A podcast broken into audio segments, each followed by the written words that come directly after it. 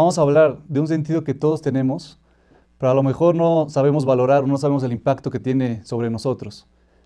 Y desgraciadamente no le damos la importancia necesaria, y es el poder de la vista. El Maharal nos dice que de todos los, los sentidos que tenemos, el poder de la vista es el más fuerte y el que más impacto tiene sobre nosotros. ¿Y cómo enseña esto? Dice fácilmente, vamos a ver cada sentido por aparte. El sentido del tacto, para tener provecho y para poder usarlo, lo tienes que tener en la mano directo. El sentido del gusto lo tienes que tener en la boca para poder hacer uso de ese sentido. El del olfato puede estar un poquito más alejado, pero no tan alejado porque si no, ya no tenemos ese provecho. Luego viene el sentido del, del oído, del escucha. Ese sentido puede estar, podemos escuchar a grandes distancias, una grande bocina, una música, aunque esté un poco lejos, podemos seguir escuchando. Dice, dice el Maharal, pero nada se compara con el sentido de la vista. Ese es el sentido que más lejos puede llegar y el que más impacto tiene sobre nosotros. Dice, por ejemplo, una persona que está parada en la orilla del mar, con sus ojos puede ver sin límite, puede ver kilómetros y kilómetros. Dice, de ahí vemos que de todos los sentidos que tiene la persona, el que más lejos llega es el de la vista. De igual manera, el que más impacto tiene sobre nosotros y sobre nuestra alma es el de la vista. Y vamos a analizarlo y vamos a ver varios ejemplos dentro de la Torah y dentro de los Hajamim, cómo ellos mismos y cómo Hashem mismo nos viene a enseñar la importancia y lo que influye lo que vemos sobre nosotros. Dice, para empezar, en el momento de Matán Torah, cuando Hashem estaba a punto de entregar la Torah, nos dice la Torah que qué sucedió en ese momento, podemos llegar a pensar que Hashem me entregó la Torah al pueblo de Israel sin hacer nada de show, sin nada de espectáculo, pero la Torah nos dice que en ese momento hubo fuego, hubo nubes, hubo humo, que Hashem lo hizo con de especial manera y con intención. Entonces la pregunta es, ¿por qué Hashem tuvo que hacer todo ese show al momento de entregarnos la Torah? Si lo importante es la Torah, que nos las dé ella, suficiente. Dice, y por otro lado, el Pasuk nos dice, Roim etakolot, que todo el pueblo veía las voces. Entonces la pregunta es, las voces aparentemente se tienen que escuchar. Entonces, ¿por qué la Torah nos dice que el pueblo veía las voces? Por otro lado, la Gemara de Yevamot, página 62, nos dice que Moshe hizo tres cosas por sí mismo y Hashem estuvo de acuerdo con, con Moshe. Y una de ellas, ¿cuál fue? Dice, cuando Moshe subió por 40 días por, por la Torah, al momento de bajar y vio que el pueblo había pecado, rompió las tablas por su propia decisión. Y Hashem le dijo a Moshe, hiciste bien, estoy de acuerdo contigo en lo que hiciste, de romper las tablas. Pero hay una pregunta, si aparentemente, si vemos lo que sucedió en ese momento, Moshe subió por la Torah 40 días, ya estaba a punto de bajar, y en ese momento Hashem le dijo, el pueblo de Israel ha pecado, hizo un becerro de oro, se acabó, deja la Torah acá, porque hicieron Abodazara. Lo más lógico sería que Moshe deje la Torah en el cielo y baje con su pueblo a ver qué pasó. Pero ¿qué hizo Moshe a diferencia de eso? Agarró las tablas, bajó con ellas y cuando vio que el pueblo había pecado con el becerro de oro, las rompió. Entonces la pregunta que le hacemos a Moshe es, ¿acaso no, no le creyó a Hashem que el pueblo había pecado? ¿Por qué tuvo que bajar las tablas y ya sabía que, que el pueblo había hecho Abodazara? ¿Qué fue lo que pensó Moshe en ese momento para bajar las tablas de la ley y al momento romperlas? Y si el mensaje de estos dos sucesos es el mismo, en el momento de la entrega de la Torah, Hashem sabía y tenía claro que hacia la persona el impacto que tiene mucho más fuerte en el alma de la persona y en el corazón de la persona es más de lo que escucha, es lo que ve. Entonces, por eso en el momento de la entrega de la Torah, lo hizo con fuego, lo hizo con nubes, con humo, para que las personas y el pueblo de Israel tengan ese impacto al momento de recibir la Torah y nunca se les olvide y lo tengan grabado en su corazón. Y por otro lado, el Pasuk ahí también nos dice que el pueblo del Am Israel veía las voces. ¿Por qué? Dice, porque ahí nos viene a enseñar que más que escuchar las voces, el mensaje, si cualquier mensaje que llegamos a escuchar, fácilmente se nos puede olvidar, se nos puede ir y no se nos queda grabado. Pero Hashem sabía que algo que ve la persona se le queda grabado y lo acompaña durante toda su vida. Por eso hizo que el pueblo veía las voces. En el segundo suceso, con respecto a Moshe cuando bajó las tablas, nos viene a enseñar lo mismo. Dice, Moshe sabía y confiaba y le creía a Hashem que el pueblo había hecho bodas y que había pecado y que no eran propicios para recibir la Torah. Entonces, ¿por qué Moshe bajó las tablas? ¿Por qué bajó con la Torah? Si Moshe sabía que si bajaba sin las tablas y solamente iba a hablar con el pueblo, que estaban mal o que se perdieron la Torah y perdieron el sejuto, la oportunidad de tener la Torah, el pueblo iba a escuchar, pero el mensaje y el impacto no, no, lo, no lo iban a profundizar tanto en ellos. Pero en el momento que el pueblo vio que Moshe bajó con las tablas y las rompió y que no fueron propicios a recibirlas por hacer la bodazara, al ver eso el pueblo, el mensaje les entró mucho más profundo en el alma y Moshe lo tenía claro que es la manera que le tenía que llegar al pueblo ese mensaje. De la misma manera, a Moshe mismo le llegó este mensaje y él mismo lo, lo llevó a la práctica. Dice, ¿por qué? Cuando, cuando Hashem le dijo a Moshe que el pueblo había pecado, Moshe como que le entró el mensaje, pero todavía no le llegaba al corazón ni le, ni le entraba tan profundo ese mensaje. Entonces Moshe dijo, está bien, ya me dijiste y todo, pero ahora yo quiero verlo con mis propios ojos. Por eso Moshe agarró las tablas y las bajó. Porque a lo mejor él pensó que no había sido tan grave o no, no era justo como se había imaginado. Pero en el momento que vio que el pueblo había hecho Abodazara, en ese momento le entró el mensaje por medio de los ojos, por medio de la vista. Y en ese momento Moshe dijo, no hay, no hay salida, el pueblo hizo Abodazara, el pueblo no se merece las tablas y las rompió. Aunque Moshe había escuchado ese mensaje, el impacto que tuvo sobre él fue cuando vio lo que estaba sucediendo. Otro suceso que pasó y que nos viene a enseñar lo mismo fue cuando Am estaba a punto de cruzar el Yam Suf. En ese momento pasó, sucedió el milagro que Hashem nos hizo que el mar se partiera. Pero dice el Midrash que no solamente se partió el mar en ese momento, sino que todas las aguas del mundo en ese momento se partieron. Si había una persona en otro país con su vaso de agua, ese, ese vaso de agua se partió. Si una persona estaba a punto de comer su sopa, esa sopa se dividió, se partió en dos. Entonces la pregunta es, entendemos que el mensaje y el milagro de la partida del mar, Hashem lo tenía que llevar a cabo para poder sacar a, a Israel de, de Egipto y al final hundir a los egipcios. Dice, pero aparentemente el, milagro que sucedió de que todas las aguas de todo el mundo se partieron es algo innecesario. ¿Para qué, para qué Hashem hizo ese milagro? La respuesta es que si todos los demás pueblos y todas las demás personas del mundo hubieran escuchado que se partió el Yam Suf y que al pueblo judío se le hizo un milagro, a lo mejor uno iba a imaginar que no fue algo así como se lo pintan o no fue tan impactante o a lo mejor tiene sus dudas si sí pasó o están exagerando. Dice, pero cuando todas las personas del mundo vieron con sus propios ojos que sus propias aguas en ese momento se partieron, ahí tuvieron claro que también el milagro del Yam Suf sucedió de la misma manera. El mensaje iba a ser mucho más, mucho más diferente. Si les hubiera llegado por una Shemua, por una persona que les contó, a que ellos en ese momento lo vivieron y lo vieron con sus propios ojos. De igual manera, en la Torah, cuando iba a caer el, el man a los Yudim en el desierto, no tenían que comer. En ese momento Hashem le, le avisó a Moshe, no te preocupes, mañana va a empezar a caer el man y con eso se van a poder alimentar. Y de igual manera le dijo el día viernes, les va a caer doble porción a todo el pueblo, porque el sábado, que es Shabbat, no les va a caer. Ese fue el mensaje que Hashem le dio a Moshe. Pero si seguimos los versículos en la Torah, vemos que solamente Moshe les transmitió un solo mensaje. ¿Qué, ¿Qué, fue lo que les dijo Moshe al pueblo? Les dijo, no se preocupen, mañana va a empezar a caer el man. Pero nunca les dijo que el viernes iba a caer doble porción. El pueblo al siguiente día el, fueron, salieron de sus carpas, vieron el man y lo recogieron. Así día tras día, día tras día, hasta que de repente llegó el día viernes.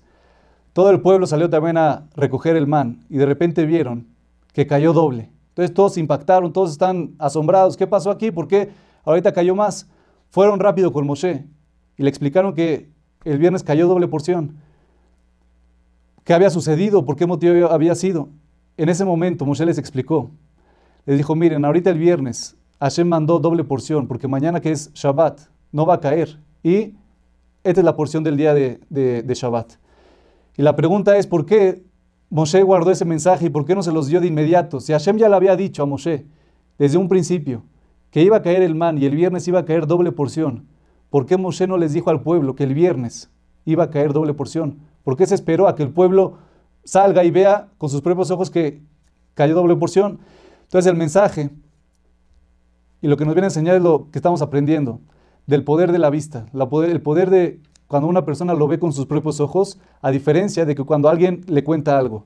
Moshe sabía que si de un principio les iba a contar que el viernes iba a caer doble porción, la gente ya, al momento que iba a caer, el, iban, a, iban a ver con sus propios ojos que, que iba a caer doble, el mensaje ya no iba a ser el mismo, porque ya lo habían escuchado. Entonces el impacto y lo que iban a reflexionar y lo que iban a tener en su, en su corazón no iba a ser de la, de la misma fuerza. Por eso Moshe se esperó y no les contó nada, para que ellos el viernes con sus propios ojos vean el impacto y vean esa, esa diferencia que este día cayó doble. Y, y Moshe les quiso enseñar. Y que tengan presente la verajá que trae el Shabbat. Cuidar Shabbat y respetar Shabbat ese mismo día trae verajá y trae doble porción para los días de entre semana. Y Moshe quería que ese mensaje y la importancia que trae Shabbat y la verajá que trae Shabbat lo tengan muy grabado y lo tengan presente durante toda su vida. Por eso se esperó, para que ese mensaje lo puedan ver con sus propios ojos. En la Gemara de Shevuot, en la página 31, nos dice que cuando dos personas venían al juicio para ser juzgadas por un problema que tuvieron, nos dice la Gemara que esas dos personas tenían que venir vestidas de la misma manera.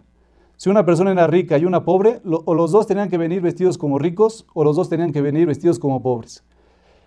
Y la pregunta es por qué, si aparentemente los jueces eran rectos, eran justos, eran inteligentes, ellos sin importar cómo la persona se venía vestida, ellos tenían que escuchar los argumentos, quién tenía razón, quién tenía las pruebas, y ellos iban a decidir lo correcto. A ellos aparentemente no les iba a influenciar nada. Si una persona venía vestida como rico y una persona venía vestida como pobre, le iban a dar la razón al que en verdad la tenía. Entonces, ¿por qué la Torah nos dice que al momento que dos personas vienen al juicio tienen que venir vestidas de igual manera? Dice, porque Hashem sabe que por más justa que sea la persona o por más recta que quiera ser, al final su corazón se va a guiar y va a tener mucho más inclinación a lo que ve, mucho más a lo que escucha.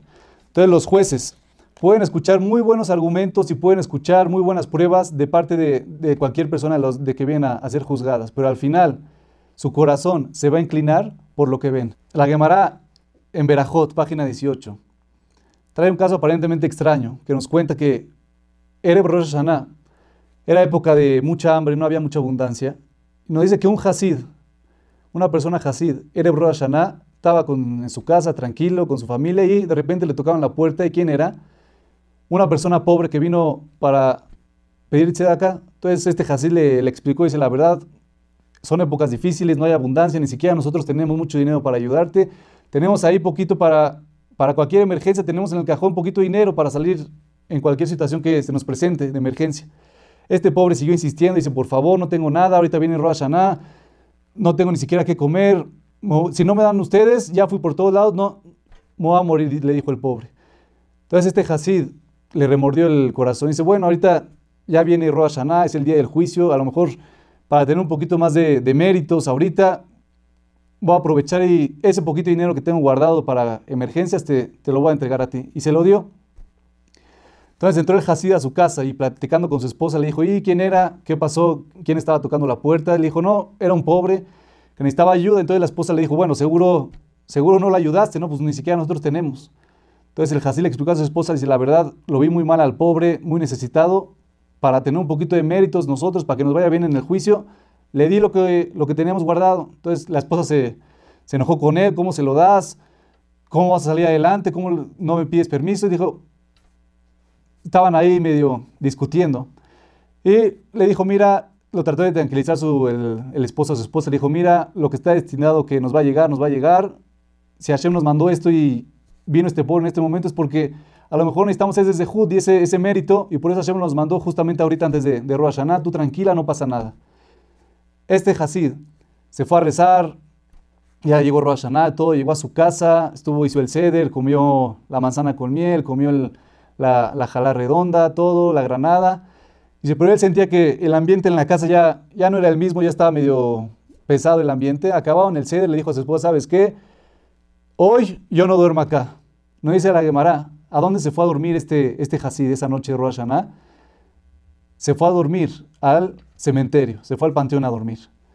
Entonces la pregunta es, ¿Acaso no había otros lugares para irse a dormir? ¿Por qué escogió ahí? Se hubiera ido con un amigo, con el vecino, al Beta Knesset, en la calle, en cualquier otro lugar. Pero en Rosh Hashanah, irse a dormir al panteón, ¿cuál fue el motivo que lo llevó a tomar esa decisión? Entonces nos dice Rabbi Israel Salanter en su libro Or Israel.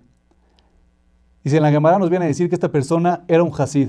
¿Qué quiere decir que era Hasid? Él trabajaba y se esforzaba por, aparte de estudiar Torah y cumplir todas las mitzvot, se esforzaba por mejorar sus cualidades, tratar de, no enojarse, de no ser orgulloso, tratar de ser la mejor persona posible y trabajarse sobre sí.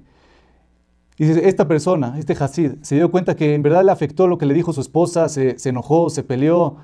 Y dijo, no puede ser, o sea, Rosh Hashanah es hoy el día del juicio y mis cualidades todavía no las tengo tan, tan arregladas.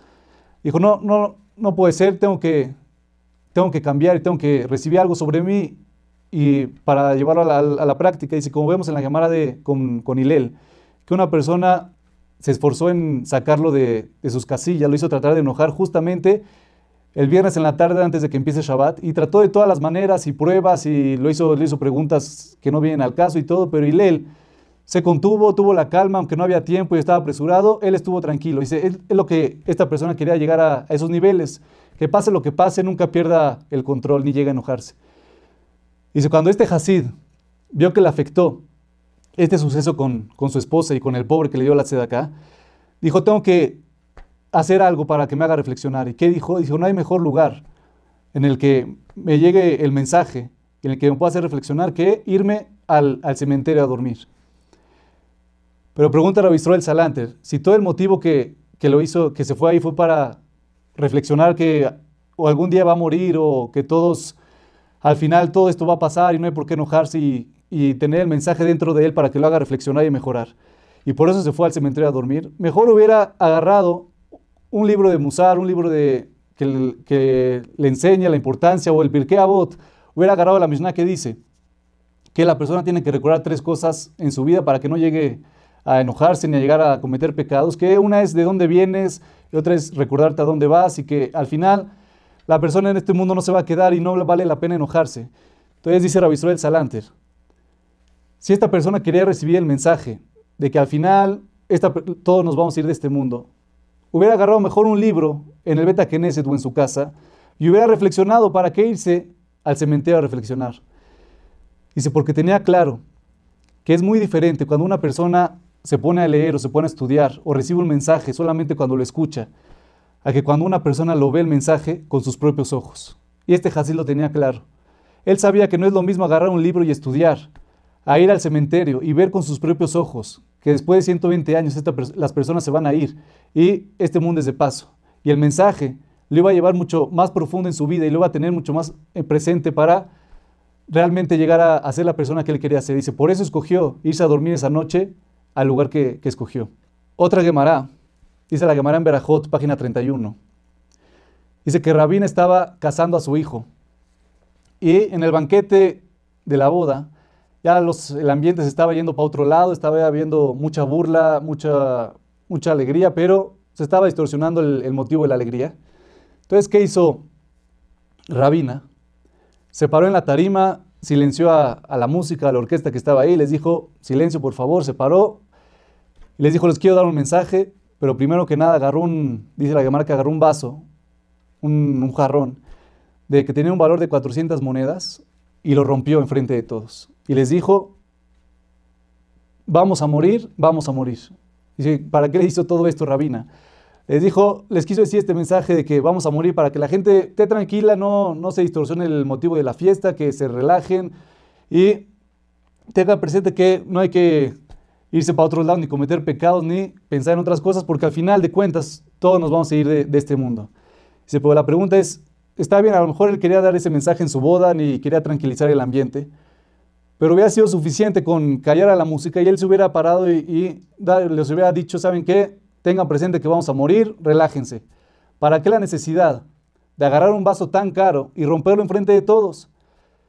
Dice, porque Rabín aprendió del mismo Moshe Rabeno. Moshe Rabeno cuando bajó con las tablas, él sabía que era muy diferente dar un mensaje solamente con palabras a que cuando el pueblo iba a ver que, él iba a romper las, las, tablas. Iba a tener un impacto mucho más profundo en las personas. Y Rabina lo llevó a cabo, lo mismo que hizo Moshe. Él sabía que solamente se iba a parar en la tarima, iba a decir, señores, tranquilos, no relájense, de este mundo igual todos vamos a morir, tranquilícense. No iba a ser lo mismo que si el impacto de todas las personas que iban a ver que este rabino iba a agarrar algo tan valioso y algo tan caro y lo iba a romper frente a sus ojos. Toda la gente se iba a impactar de lo que estaban viendo y el mensaje iba a ser mucho más influyente en todos ellos. En la misma Gemara de Berajot, en la página 33, nos dice que había una víbora, pero no solamente una víborita chiquita, sino que era una víbora enorme, una tipo una boa, una anaconda, que estaba matando a, varias personas de la ciudad. Entonces las personas ya no sabían qué hacer. Y fueron con Rabjanina Mendoza y le explicaron que había una, víbora, una boa que estaba matando a la gente y que por favor nos ayude. Entonces dijo Rabina, Rabjanina Mendoza, no se preocupen, enséñenme dónde se esconde esta, esta anaconda, yo los voy a ayudar. Entonces se acercó Rabjanina Mendoza a donde estaba el hoyo, donde estaba escondida la, víbora, puso su pie ahí, Rabjanina Mendoza, salió la víbora, lo mordió a Rabjanina Mendoza y automáticamente murió la víbora dijo, ¿qué hizo? No dice la cámara, ¿qué hizo Reina Mendoza en ese momento? Cargó la, anaconda en sus hombros, llegó al Betamidrash, se paró enfrente de todos y les dijo, señores, les quiero venir a enseñar que no es la víbora la que mata a la persona, sino es el pecado el que mata a la persona.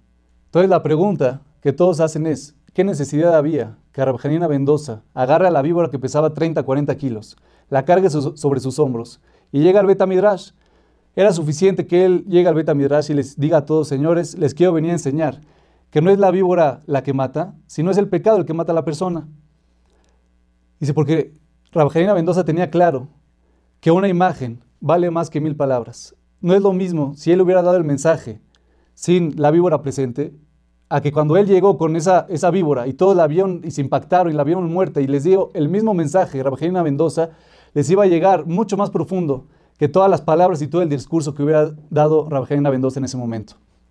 Matan Torah, la entrega de la Torah, nos viene a enseñar a Hashem mismo que no hay nada más que influya a la persona y tenga más impacto en su alma que el poder de la vista, del poder de, lo que vemos durante el día y en nuestra vida. Si por eso dicen que hay una, una alajá que cuando sacan el Sefer Torah es bueno ver, eh, acercarse a ver las, letras del, del Sefer Torah. Dice, ¿por qué? Porque las letras tienen que dushar y automáticamente esa kedusha que estás viendo se te va a impregnar en el alma. Y sucedió con Rabeleo Lupián, que un alumno de él iba a tener que viajar a un lugar donde no era muy religioso. Habían mujeres mal vestidas, anuncios, todo tipo de cosas. Entonces le dijo Rabeleo Lupián, piénsalo bien a ver si es muy necesario que tengas que ir allá, porque la verdad ahí lo que vas a ver no es, no es lo mejor que, que hay en el mundo. La verdad, piénsalo bien si es necesario le dijo el alumno a, su jajam, le dijo, mire jajam, yo no sé por qué tanto se preocupa usted de, anuncios y mujeres y todo lo que ve. Dice, le dijo el alumno, yo veo cualquier tipo de, cosas y no me afecta tanto, no entiendo cómo usted, que tiene mucho más Torah y está mucho mejor refinado en sus cualidades y si es mucho mejor que yo como persona, ¿por qué le afecta tanto si yo a mí, que soy mucho menos que usted, no tienen tanto efecto eso, esas cosas que veo en, mí? Entonces le dijo Rabel Lupean, dice, es lo mismo, te voy a decir. Lo sacó a la calle y lo llevó a un basurero. Entonces apenas se estaban acercando al, basurero y entre más se acercaban ya no aguantaban el, olor. Le dijo el alumno, dice, mire, Jajam, ya hay que pararnos acá ya para que nos acercamos más. Le dijo el Jajam, tú acompáñame, vamos a ir más adelante, más, más cerca del basurero. Se fueron acercando y acercando y cada vez el, el olor se puso mucho más fuerte.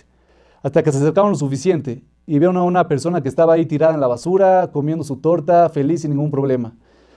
Entonces le dijo el, el jajam, le dijo el rabel Lupean a su alumno, le dijo, ¿ves lo que estás, ves, ves esto? Le dijo, ¿qué, ¿qué está pasando? Dice, mira, nosotros que venimos de la yeshiva y venimos de, de, más lejos, apenas nos estamos acercando y el olor automáticamente ya nos, nos está afectando. Dice, pero a diferencia hay una persona que está ahí acostada a la mitad de, de la basura. Y él tranquilo, no le afecta nada, está comiendo ahí sin ningún problema. Dice, ¿cuál es la diferencia? Dice, porque él ya está todo el día viviendo, en la, está en la basura, está rodeado de todo ese olor, que ya no le afecta, ya se le hace normal. Dice, lo mismo pasa con las personas. Dice, puede haber personas que dicen, mire, yo no sé por qué tanto exageran de, ver cosas prohibidas, de cuidarnos los ojos, y a mí no me afecta. Dice, ¿sabes por qué? Tú dices que no te afecta. Dice, porque tu alma está tan sucia o estás tan contaminado que ya no hace ninguna diferencia, ya estás viviendo ahí, en ese ambiente tan, tan afectado, que ahorita que ves cualquier imagen, ya se te hace normal. Dice, pero las personas que vienen de afuera, las personas que se cuidan y tienen su alma un poquito más limpia, dice, cualquier imagen o cualquier cosa que ven, sí les afecta y sí sienten ese, ese daño dentro de su alma. Y si como dicen, los ojos son la ventana del alma y tenemos que tenerlo presente, que cualquier cosa que vemos directamente queda impregnada en el alma de, nosotros.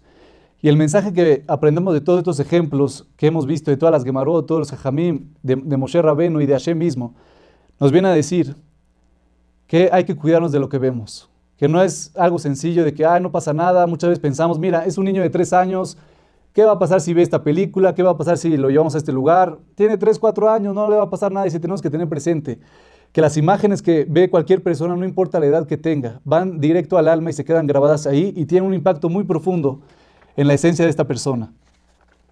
Y si el mensaje para todos nosotros de todo lo, que vimos es que tenemos que estar conscientes del impacto que tienen las imágenes y lo que ven las personas, y más con nuestros hijos o con nuestra familia. Podemos pasarnos días y años dándoles discursos y palabras a nuestros hijos de que tienen que ser buenas personas, que no se deben de enojar, que deben de ser humildes, que deben de ser agradecidos, que deben de ceder. Podemos decir palabras y palabras y ellos nos pueden escuchar durante años. Pero en el momento que nosotros hagamos un acto que no va de acuerdo a todo lo que hemos dicho y les hemos tratado de inculcar a nuestros hijos por medio de las palabras, ese acto que nuestros hijos o nuestra familia ve que nosotros hicimos, les va a quedar mucho más grabado que todos los años que han escuchado nuestras palabras, todo lo que les ha entrado por el oído va a tener un, impacto mucho, mucho menor, hasta prácticamente desvanecerse de, su mente. Y lo único que se van a quedar es con lo que vieron, con lo que sus ojos vieron en ese momento y se les quedó grabado en el alma. Esto nos viene a enseñar que tenemos un gran impacto, por un lado, de lo que nosotros vemos. Cuidar nuestros ojos, cuidar lo que vemos y no tomarlo a la ligera, porque se queda grabado en nuestra alma. Y si por otro lado cuidarnos de lo que, cómo actuamos, dice, ¿por qué? O lo que hacemos porque hay gente a nuestro alrededor que nos está viendo y podemos generar un impacto en sus vidas. Y si tenemos que estar conscientes y llevarlo en cada momento de nuestra vida, que Hashem mismo nos enseñó que una imagen vale más que mil palabras. Gracias.